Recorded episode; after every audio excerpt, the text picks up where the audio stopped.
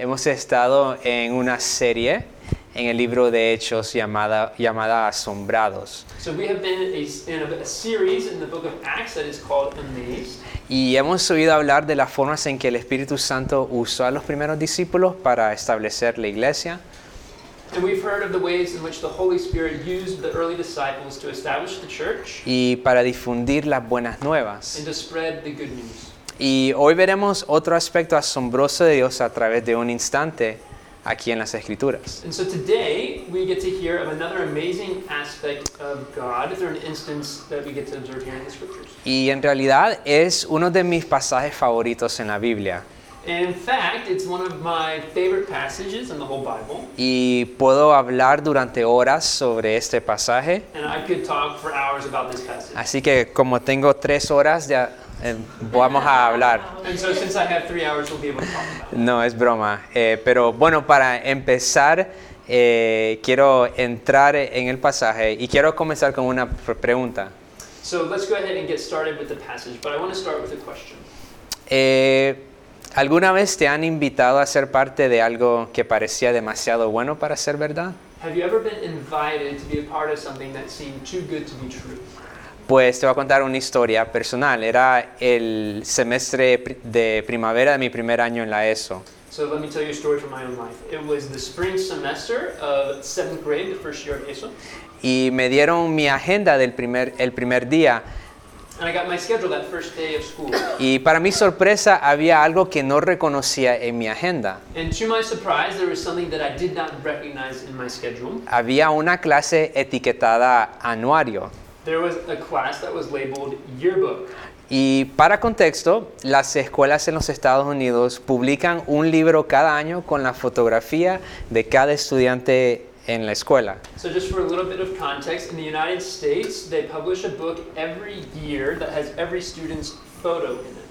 Y también eh, publican eh, así como momentos, puntos altos de, de- o destacados del año escolar, eh, ahí también en el libro. And they also publish different highlights of the school year in the, in the Y, y es una forma divertida para recordar todo lo que ocurrió ese año, los amigos que hiciste, o también los amigos que no hiciste. or maybe the friends you did not make, Así que como yo, ¿verdad? Entonces tenía esta clase en mi agenda que no reconocía, anuario. So I had this class in my schedule I didn't recognize. Pero, re- pero reconocí a la maestra que estaba asignada a la clase, que era mi maestra de inglés del semestre pasado. But I did recognize the teacher who was assigned to the class, who was my English teacher from the previous uh, semester. Y esperaba ansiosamente el momento de llegar a esta clase eh, y para aprender de qué se trataba. And so I eagerly awaited the moment when I would go to this class and find out what it was all about. Y cuando llegué, mi maestra nos explicó lo que estaríamos haciendo. Un grupo muy pequeño y selecto de estudiantes, incluyéndome, incluyéndome a mí, A very small and select group of students, including me, estaríamos trabajando para compilar el anuario del colegio. would be working to compile the school's yearbook. Eh, es decir, todo lo que se trata de el texto del anuario, la- la- eh, tomar fotografías, organizar el formato. Nosotros éramos los elegidos privilegiados. We were the privileged elect. Y mi maestra me continuó a explicar que fue por mi creatividad que ella había observado en mis trabajos que me eligió a mí. And my teacher went on to explain to me that it was because of the creativity she had seen in my writings that she had chosen me. Y yo estaba como, wow, And I was like, wow. tú me, me sentía tan especial y conocido y visto en ese momento. And I felt so so special and so known and seen in that moment Que de cientos de, de niños en esta escuela, that out of hundreds of kids in this school, que, que yo fui elegido para esto. that I was chosen for. Que ni sabía yo que escribía tan bien. Y bueno, me dediqué muy fielmente a- al trabajo y lo disfruté mucho. Y bueno, de hecho reconozco que es- este, esta experiencia como el inicio de mi interés por los medios y el diseño digital. And I actually look back and I, I recognize this moment as the beginning of my interest in media and design. Y así se mira un anuario, si, si te quieres imaginar, básicamente. That's, that's. Bueno, creo que esta historia que leemos hoy, que vamos a leer hoy en Hechos 8, resaltará un tema similar, I think that the story that we are going to read in Acts 8 will highlight a similar theme de un Dios que individualmente nos invita a algo especial. of a God who individually invites us to something special. Y miestra- mientras leemos nuestro texto, me gustaría hablar sobre dos preguntas. And as we read our text, I'd like to ask or talk about two questions. Primero, ¿qué dice este texto acerca de Dios? First, what does this passage say about God? Y en segundo lugar, ¿qué dice sobre la gente a quien Dios invita? And what does this say, secondly, about the people whom God invites? Así que vamos a nuestras Biblias, a Hechos 8, 26 a 40. So let's read in Acts chapter 8, verses 26 through 40. No sé cuál página es en nuestras Biblias. ¿Qué- ¿Alguien me puede? 852. Page 852. Vale. O- Hechos 8, 26. Empecemos. Un ángel del Señor le dijo a Felipe, ponte en marcha hacia el sur, por el campo del desierto que baja de Jerusalén a Gaza. Felipe emprendió el viaje y resulta que se encontró con un etíope eunuco, alto funcionario encargado de todo el tesoro de Candace, reina de los etíopes. Este había ido a Jerusalén para adorar y en el viaje de regreso a su país iba sentado en su carroza leyendo el libro del profeta Isaías. El Espíritu le dijo a Felipe, acércate y júntate a ese carro. Felipe se acercó deprisa a la carroza y, al oír que el hombre leía al profeta Isaías, le preguntó, ¿acaso entiendes lo que estás leyendo? ¿Y cómo voy a entenderlo? contestó, si nadie me lo explica. Así que invitó a Felipe a subir y sentarse con él. El pasaje de la escritura que estaban leyendo era el siguiente. Como oveja fue llevado al matadero y como cordero que en- enmudece ante su transquilador, ni siquiera abrió su boca. Lo humillaron y no le hicieron justicia. ¿Quién describirá su descendencia? Porque su vida fue arrancada de la tierra. Dime por favor, ¿de quién habla aquí el profeta? ¿De sí mismo o de algún otro? Le preguntó el eunuco a Felipe. Entonces Felipe, comenzando con ese mismo pasaje de la escritura, le anunció las buenas nuevas acerca de Jesús. Y mientras iban por el camino, llegaron a un lugar donde había agua y dijo el eunuco, mira, aquí hay agua, ¿qué impide que yo sea bautizado? Entonces mandó a parar la carroza y ambos bajaron al agua y Felipe lo bautizó. Cuando subieron del agua, el espíritu, el espíritu del Señor se llevó de repente a Felipe. ¡Chum! Y el eunuco no volvió a verlo, pero siguió alegre en su camino. En cuanto a Felipe, apareció en Azoto y fue predicando el Evangelio en todos los pueblos hasta que llegó a Casarea. Bueno, pues comencemos hablando de lo que este texto dice acerca de Dios. So let's start by talking about what this text says about God. La primera parte de este capítulo In the first part of this chapter, leemos acerca de cómo la iglesia es perseguida y dispersa, dispersada por Judea y Jerusalén, perdón, por Judea y Samaria. we read about how the church is persecuted and scattered throughout all of Judea and Samaria. Y como podrás ver en este mapa, Jerusalén está ahí en medio, Samaria arriba, Judea abajo. Entonces, básicamente se dispersó para el norte y para el sur. So as you can see on the map, Jerusalem is there in the middle, and Samaria to the north, Judea to the south, and so the church was scattered La iglesia experimentó el primer martirio del cristiano Esteban. The church experienced the, fir- the martyrdom of the first Christian, is Stephen, Y las escrituras nos hablan de un celoso fariseo llamado Saulo, and the scripture tells us of a zealous Pharisee named Saul que iba eh, fervientemente de casa a casa encontrando a los cristianos, hombres y mujeres, y encarcelándolos por su fe. Who went from house to house putting men and women, Christians, uh, in prison for their faith. Eh, y spoiler, este tipo Saulo se, se unirá al equipo de Jesús más adelante, alert, this guy Saul will join Jesus' team later on, pero esa aún no es la historia, queda por adelante otro día. but that story is for another day. Bueno, entonces la iglesia estaba bajo presión, So the church was under pressure. pero es durante la presión que se forman los diamantes, ¿verdad? But as they say, it's under pressure that diamonds are formed, yeah? Y mientras la iglesia estaba dispersa y particularmente en Samaria, predicaban las buenas nuevas de Jesús donde quiera que iban los discípulos. And as the church was scattered, mainly in Samaria, they preached the good news of Jesus wherever they went. Y la gente escuchó las buenas nuevas. Y cuando el y, y- y vieron que el Espíritu obró a través de, de uno de los discípulos, Felipe, Philip, dice la palabra de Dios que experimentaron señales, prodigios y sani- sanidades. The, Word of God says that people experienced signs, wonders, and healings. Y, esa, y la gente llegó a creer en Jesucristo como Señor. And they came to believe in Jesus as Lord. Y fue una, básicamente una gran fiesta santa que estaban experimentando. So basically, they were experiencing a big holy party. Y las escrituras dicen que hubo gran alegría en la ciudad. And Scripture says that there was great joy in the city. El avivamiento estaba ocurriendo en estos lugares. Eh, Y quizás eh, me pongo a pensar que Felipe pensó algo como así. And I wonder if Philip thought something like this. Sabes, fue triste que tuvimos que huir de Jerusalén, pero al menos la fiesta aquí en Samaria está muy buena. But at least the party here in Samaria is really good. Nada mal para una iglesia perseguida, ¿verdad? Not bad for a persecuted church. Entonces, tenemos que preguntarnos, ¿por qué pensaría él abandonar esta gran fiesta? Bueno, y quizás por eso fue que el Señor manda a un ángel ¿no? Para decirle a Felipe que se vaya. Well, maybe because of that, it took nothing less than an angel to tell Philip to leave. Entonces, bueno, creo que nos muestra aquí que Dios puede ver cosas que no podemos. I think this shows us that God can see things that we can't. Sí, el, el avivamiento fue bueno, las personas creyen- creyeron, vieron señales, experim- experimentaron un mover del Espíritu Santo como nunca antes.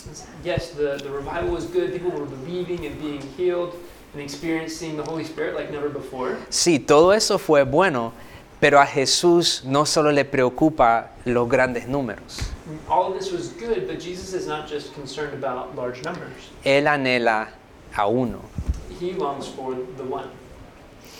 En los evangelios Jesús a menudo se refiere a sí mismo como el buen pastor In the Gospels, Jesus often refers to himself as the Good Shepherd. y hay una poderosa historia que él comparte en Lucas 15, que es la primera parte del libro de Hechos, And there's a powerful story that he shares in Luke 15, which is the first part of the book of Acts. y dice que hay un pastor que tiene 99 ovejas en su corral, And it says that there's a shepherd who has 99 sheep in his pen, pero sale en búsqueda de la que se le ha perdido. but he goes out in search of one that he has lost. La encuentra, se la pone en los hombros y regresa a casa para celebrar con sus amigos. Y, y lo que Jesús está diciendo aquí es que soy un Dios que se preocupa por ti individualmente. And what Jesus is saying here is, I am a God who cares about you individually. Eres valioso para mí, You are valuable to me. No hay nadie como tú y he venido a este mundo para rescatarte. Esta semana he estado experimentando con generando fotos de inte- inteligencia artificial, entonces por eso hice una que puedes ver, está como, ¿verdad? Entonces, un buen pastor, ¿verdad? Para que puedas ver. We have been experimenting with AI generated photos, and this is one of them a good shepherd. Muy interesante. Pero ese es el Dios que, que servimos, que nos persigue, nos busca, busca al uno en medio del, del campo. Y en Hechos 8 vemos esta historia en práctica. In, Acts 8, we see the story in practice. Que hay 99 ovejas en el corral experimentando avivamiento, sanación, reconciliación. There are 99 sheep in, in the pen experiencing revival and healing and reconciliation. Pero sin embargo el corazón de Jesús lleva a Felipe a encontrar al aquel que está perdido en el desierto. And yet Jesus' heart leads Philip out to find the one who's, who is lost. Su amor nos obliga a abandonar la fiesta para encontrar al que aún no ha sido invitado. His love compels us to leave the party to find the one who has not been invited yet. ¿Y no son buenas noticias, buenas nuevas estas? And isn't that good news? Que Jesús no se contenta con los grandes acontecimientos, Jesus isn't satisfied with just large events. pero se preocupa por el individuo, por ti y por mí, He cares about the individual, about you, and about me, por si hemos sido invitados o no. whether or not we've been invited. Al igual de, así como mi maestra me distinguió entre todos los demás estudiantes en mi escuela, que así fui visto y elegido, that I was seen and I was chosen, antes siquiera de darme cuenta yo. before I even knew it. Y la única diferencia con Cristo es con Jesús es que él invita a cada persona. And the only difference is that Jesus invites every individual, No solo son esas pocas que son invitadas al club. not just those few few people who are invited to the club. Entonces vemos aquí el espíritu moverse no solo en las multitudes, And so we see the Spirit move not just in the multitudes, pero también en, el, en los individuos. Entonces, ¿qué tipo de personas invita, invita a Dios? And so, what kind of person does God invite? Echemos un vistazo más cerca a esta persona del eunuco etíope. So let's take a closer look at this Ethiopian eunuch. ¿Quién es él exactamente? Who exactly is he? Bueno, dice la palabra que viajaba en carro. It says in the text that he was traveling in a chariot. Eso es como viajar en una limusina en estos tiempos. In those days, it was like dra- traveling in a limousine. Eh, y tenía un rollo de Isaías en su posesión, And he had a scroll of Isaiah in his possession. algo que costaba mucha, mucho, mucho, mucho pasta, como dicen aquí, mucho dinero. Something that would have cost a lot of money, as they say. Y lo que significa que él tenía un cierto nivel de riqueza y prestigio. This all means that he had a certain level of, of social status and prestige. Y que también era probable que él viajaba con un sequito. Most likely he was traveling in an entourage. Sí, sí, sequito, sequito creo. Séquito, gracias. Eh, y es un funcionario a cargo del tesoro de esta reina etíope. He's a, an official in charge of the treasury of the Ethiopian queen. Y creo que, que lo que podemos ver es que eh, puedes tener todo el éxito que puedas alcanzar, dinero, estatus, una carrera estable. And it just goes to show you that you can have all the success you can, can attain between money and status and a stable career. Pero no es suficiente para responder a los anhelos más profundos de tu corazón. But it's not enough to answer the questions, the long, deepest longings of your heart. Y también sabemos por el Antiguo Testamento We also know that from the que este reino en Etiopía, that this kingdom in Ethiopia, que, de donde proviene este eunuco, que ellos habían encontrado fragmentos de la fe judía a través de una reina anterior. that they had um, encountered pieces of the Jewish faith, faith through a former queen, la, la reina de Saba, que interactuó con un antiguo rey judío de Israel, Salomón. the queen of Sheba, who interacted with the previous Jewish king. Un teólogo de la Biblia afirma que es posible que fragmentos de la, de la fe judía hayan sido transmitidos a través de los siglos a hombres como este. One particular Bible scholar says that it's possible that pieces of the Jewish faith were passed on through the centuries to men like this servant of queen. Entonces él tenía como una idea de quién era Dios. And so perhaps he had an idea of what God was like. Y probablemente debido a su cercano servicio a la reina, And so most likely due to his close service to the queen, él fue castrado. he was castrated. Eh, una, una práctica común durante este tiempo para funcionarios de reyes y líderes A, com- así, time for, for para no presentar, eh, para que ellos no, no fueran una amenaza al- a las personas que servían. So Él no es judío y por lo tanto se considera un, extran- un extranjero. He's not ethnically Jewish, and so he's seen as an outsider. Y las escrituras nos dicen que había ido a Jerusalén a, a adorar. And the scripture says that he had gone to Jerusalem to worship. Entonces aquí tenemos a un hombre que dice, So here we have a man who says, oye, tengo preguntas acerca de Dios. Hey, I have questions. He viajado un largo camino para saber más acerca de Él. I've traveled a long way to find out more about him. ¿Me puedes contar más? Can you please tell me more? Y debido a las leyes rituales judías, And because of Jewish ritual laws, se le impide a él entrar al templo. he's prevented from entering the temple, El, el templo que representa la presencia de Dios para los judíos. y creo que para mí esto es un aspecto del etíope eh, que ilustra algo muy importante sobre nuestras vidas. Que la vida a veces nos inflige daños sobre los que no tenemos control. Life sometimes inflicts brokenness upon us that we don't have control over. Cosas como traumas, enfermedades e injusticias sociales. Y si eres como yo, es decir, si eres un humano, And if you are like me, which is to say, if you are a human, podrías sentirte tentado a pensar que esta vergüenza o el, o el peso de todo esto es demasiado para Jesús. you might be tempted to feel like the weight of that shame and all of those things is too much for Jesus. Una vez un miembro de mi familia me dijo esto. One time, a member of my family told me this Necesito arreglar mi vida antes de poder volver a la iglesia. I need to get my life right before I can go back to church. Así que, ¿te imaginas a alguien como este etíope con un profundo anhelo en, en el corazón eh, por las cuestiones de la vida having this deep longing in, in his heart for the questions of life y sintiéndose impedido eh, de la posibilidad de una respuesta debido a las cosas que no puede controlar? and yet being prevented from the possibility of even getting an answer due to the things that were out of control, of, out of his control? Pero sin embargo, And yet, las escrituras nos muestran desde las primeras páginas the shows us from the very first pages que la presencia de Dios, su Espíritu, su Hijo Jesucristo, His Spirit, His Son Jesus, is, e- es para todos. Cada tribu, cada nación, cada lengua. Every tribe, nation, tongue. Y las barreras de este etíope no eran lo suficientemente grandes para el Espíritu, this this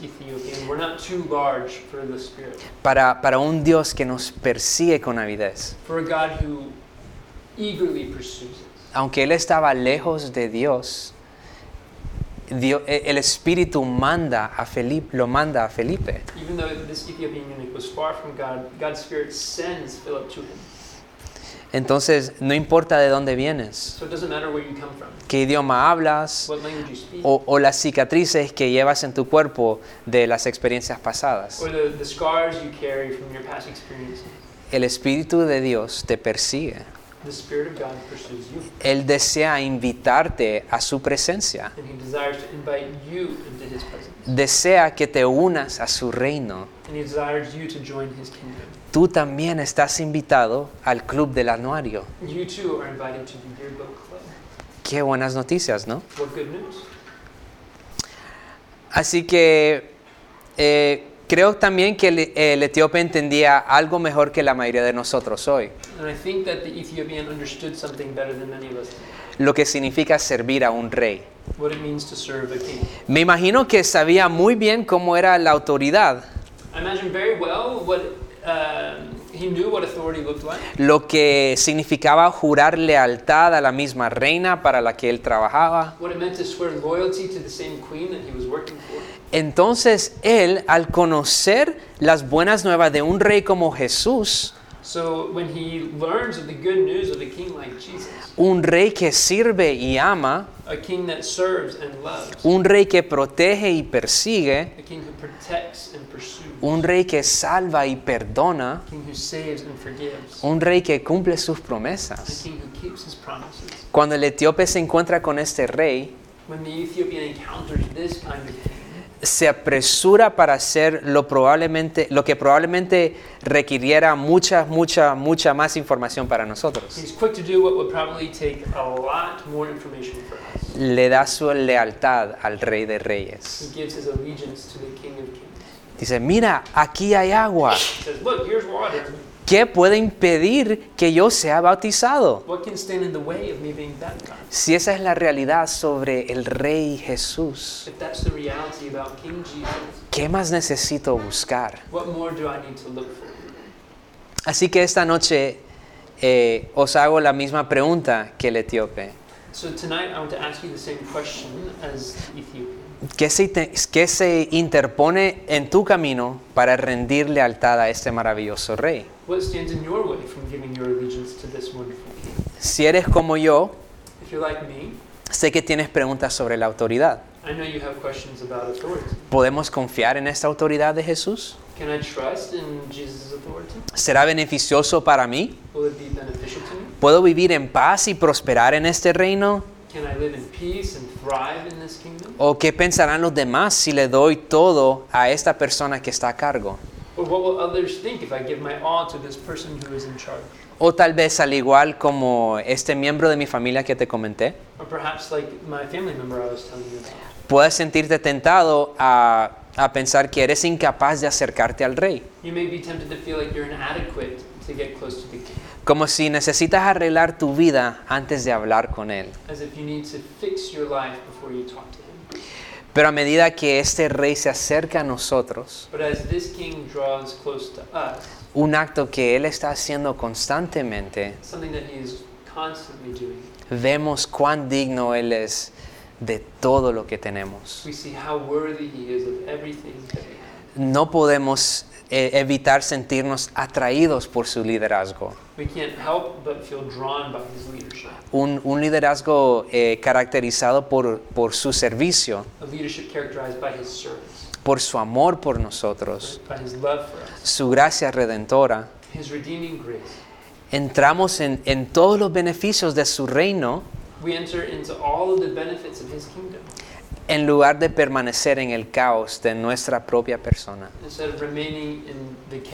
our, our. Ahí solos en el desierto, There alone in the desert, como el eunuco estaba. in the same way that the eunuch was. No podemos encontrarnos con el Rey Jesús Uh, you this King Jesus y permanecer sin responderle. and remain unresponsive. Así que al cerrar esta noche, Eh, as we close tonight, solo quiero que reflexionemos sobre esta calidad de el buen Rey Jesús. I want us to reflect on this kind of good King Jesus, Un rey que persigue y sirve al individuo a King who pursues and serves the individual y no solamente se interesa por las multitudes. isn't just concerned about the masses. Y un rey que da la bienvenida a todos a su reino. A King who welcomes all people into his kingdom. Y así como te pregunté, esta misma pregunta del etíope, And so I want to ask you the same question, the same question of Ethiopian. ¿qué nos impide darle el todo a él? What is holding us back from giving him everything? Así que vamos a orar antes de entrar en nuestros grupos de conversación. So we're going to pray tonight before we get into our small groups. Vale.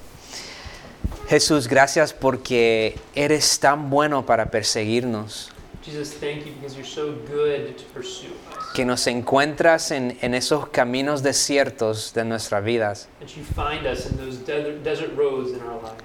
que te acercas a nosotros, Señor, draw near to us. y nos, nos, nos das tu, tu amor, Señor. Gracias porque tenemos este ejemplo en las Escrituras Thank you because we have this example in the scriptures. y porque usas a tu iglesia no solamente para el avivamiento de las multitudes, pero también por el, el avivamiento del the individual.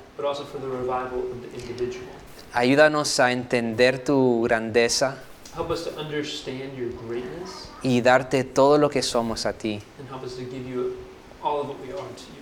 Te pido que cualquier cosa eh, que nos impidan I ask that whatever things that would keep us from doing that, sean quebrantadas they would be broken, y experimentemos relación completa contigo and that we can experience a, a full relationship with you en tu buen reino in your good kingdom, y que podamos seguir adelante en tu bondad. and that we can uh, continue forward in your goodness. Te damos gracias, Jesús. Thank you, Jesus.